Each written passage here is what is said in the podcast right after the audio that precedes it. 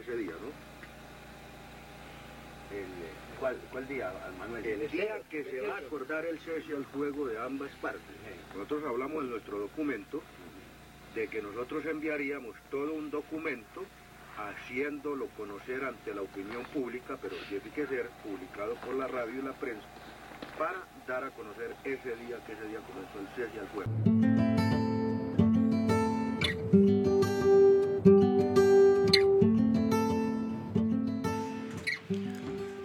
Hola a todos y todas. Yo soy Pablo Torres y esto es el podcast del Proyecto Arenas, historia, memoria y lucha del tiempo presente, una invitación a pensar históricamente. A todos y todas quienes hoy nos escuchan, espero que se encuentren muy bien e igual sus seres queridos. A quienes en estos tiempos difíciles han perdido un ser querido, las mejores de las energías y todas las fuerzas para continuar adelante. Baila las calles de Cuba con un trombón y una tuba que lloran sonidos de revolución. Luego de tanto tiempo sin escucharnos, seguro hay muchos y muchas que por primera vez se suman al Proyecto Arenas.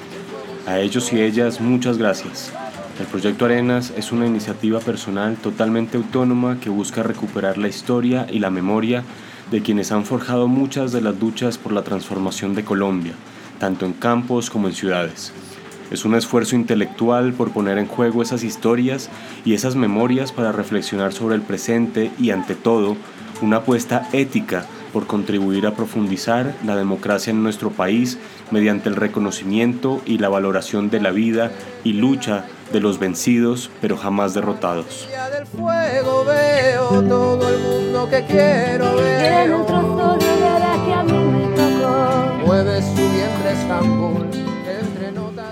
Hoy arrancamos la tercera temporada. En esta quiero invitarlos e invitarlas a que realicemos un recorrido por la trayectoria histórica de la noción de paz con justicia social. Este recorrido nos llevará desde las riberas del río Duda, entre la serranía de la Macarena, el Parque Nacional Tinigua y el Parque Nacional de los Picachos, hasta la entrañable Cuba en el Mar Caribe.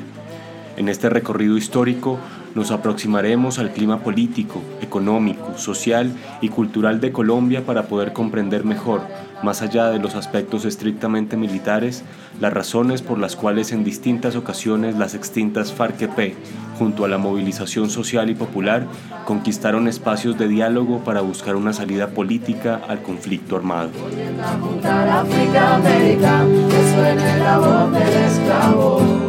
Preferimos bailar en la vera de los continentes.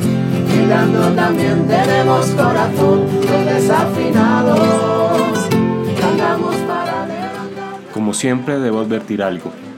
El trabajo del historiador, e incluso me atrevo a pensar que el de quienes en soledad o de manera colectiva se dedican a la recuperación de la memoria, se realiza siempre desde el presente. Por un presente donde está en disputa el relato histórico es que nace el Proyecto Arenas. Por un presente que nos invita a defender y poner al día el acuerdo de paz es que nace esta temporada. La búsqueda de la paz con justicia social en los distintos momentos ha constituido victorias populares. El acuerdo final de paz entre el Estado colombiano y las extintas FARC-EP constituye una conquista popular donde nos encontramos todos y todas las defensoras de la paz y el punto de partida de los pactos que conduzcan a la transformación de Colombia. Sin más preámbulos, arranquemos.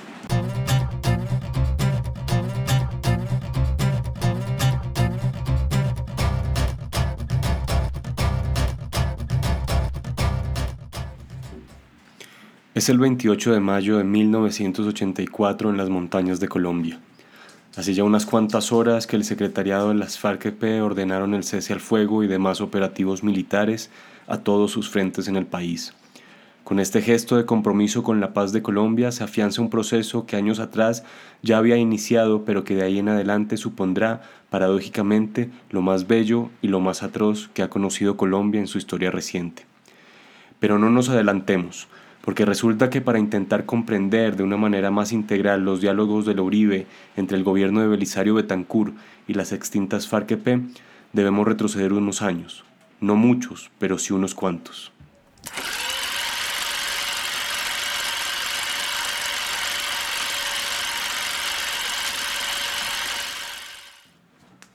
Es 1977 y Colombia experimenta, pese a haber superado formalmente en el Congreso de la República y la Presidencia la paridad decretada por el Frente Nacional, uno de los momentos más complejos en lo económico y lo político. Este año despuntaría con el llamado por parte del Partido Comunista de Colombia a forjar una gran unidad popular que hiciera posible las grandes transformaciones que requería el país, aplazadas en el marco del Frente Nacional y traicionadas con la llegada de Alfonso López Miquelsen a la presidencia desde 1974. Como ya lo dije, los aspectos más preocupantes concernían a lo económico, dado que se experimentaba un fuerte incremento en el costo de vida, y en lo político a las cada vez más restringidas libertades democráticas por el recurso constante de las clases dominantes al estado de sitio, que para la fecha, pese a ser una excepción constitucional, ya era casi la regla. La prolongación del estado de sitio, figura que en el marco del Frente Nacional López Miquelsen reprochó y estando en campaña prometió nunca usar, acentuaba los rasgos despóticos y militaristas del régimen político, guardando con ello coherencia con el proceso de monopolización de la economía que se manifestaba mediante el predominio del sector financiero, la ampliación del latifundismo y la destrucción de la industria nacional para beneplácito de los intereses de Estados Unidos mediante el uso del estado de sitio, el cual contenía los antecedentes inmediatos del Estatuto de Seguridad de Turbay Ayala, que analizaremos en el próximo episodio, se buscaría un control del movimiento reivindicativo de masas que tan solo en la primera mitad de 1977 ya registraba múltiples huelgas y paros cívicos en las principales ciudades del país. Para el Partido Comunista, uno de los principales detractores de esta figura y el proceder represivo del gobierno nacional, el recurso al estado de sitio evidenciaba la debilidad y decrepitud del sistema. El gobierno, abro comillas, cada vez más regresivo, no trata tanto de apoyarse en la opinión pública como en la acción intimidatoria y represiva de las Fuerzas Armadas, afirmaba el Partido Comunista de Colombia. Conscientes del ascenso de las luchas sociales y populares, desde mayo de 1977, el Partido Comunista iniciaría la preparación de un paro cívico nacional que tuviera una duración limitada, se realizara en torno a reivindicaciones concretas y fuera producto de una amplia concientización entre las gentes del común, tales como las amas de casa, los habitantes de los barrios populares, los desocupados y el campesinado pobre. Para el partido, de realizarse como se esperaba, este paro cívico sería de mucha utilidad para el proceso revolucionario en Colombia, dado que, abro comillas, no hay nada más clarificador en política que el enfrentamiento de los intereses de clase. El paro cívico nacional de 1977 se realizó el 14 de septiembre prolongándose unos días más dada la intensa lucha popular y la represión estatal. Para el Comité Central del Partido Comunista, el paro constituyó un importante éxito del movimiento obrero y popular de Colombia el haber trascendido las fábricas y puestos de trabajo como epicentros de la lucha popular ratificaba la justeza de la consigna que buscó movilizar a toda la ciudadanía bajo tres reivindicaciones claras y sentidas. Primero, alza general de salarios. Segundo, revisión de la cláusula económica. Y tercero, la congelación de precios de la canasta básica y de los servicios básicos. Una valoración similar tenían Manuel Marulanda y Jacobo Arenas. El primero, en carta dirigida a su célula, le señalaría que la importancia del paro cívico nacional suponía la apertura de nuevos escenarios para el proceso revolucionario en Colombia, mientras que para Jacobo, este había constituido, abro comillas, la jornada más combativa y masiva desde el 9 de abril de 1948, reconociendo especialmente la lucha desplegada en los barrios y las calles de las principales ciudades, especialmente en Bogotá, donde el saldo de detenidos y detenidas ascendió a más de 5.000, ubicados, al mejor estilo de la dictadura de Pinochet en Chile, en la Plaza de Toros y el Coliseo del Campín. El saldo contabilizado por el Partido Comunista de Colombia señaló que la jornada dejó 20 muertos, centenares de heridos y miles de detenidos y golpeados. La reacción del gobierno nacional y las clases dominantes no se haría esperar. López Miquelsen calificaría el paro cívico nacional como un intento de derrocamiento que había sido controlado. Acto seguido, se restringieron los actos públicos, se censuró la radio, la televisión y la prensa escrita.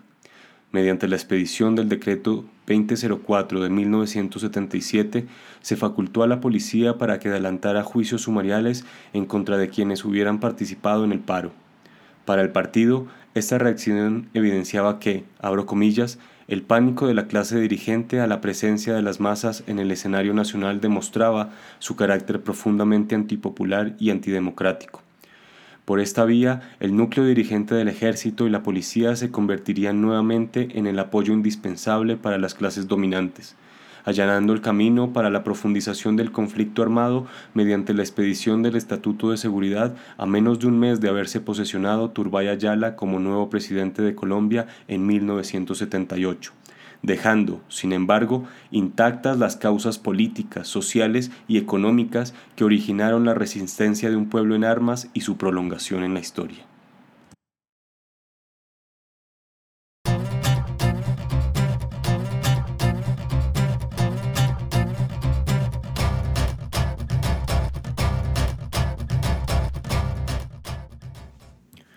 La paz en Colombia no puede interpretarse abstraída de la guerra, es cierto, pero mucho menos de las conflictividades sociales, políticas y económicas que vivimos como sociedad.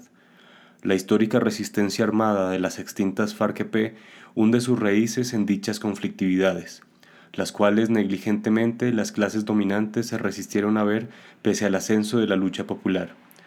Llegar a los diálogos de la Uribe demandó un gran esfuerzo de la sociedad contabilizado en vidas, y la astucia del Partido Comunista de Colombia, que en su decimotercer Congreso reafirmó su lucha por la democracia como el camino para las grandes transformaciones del país.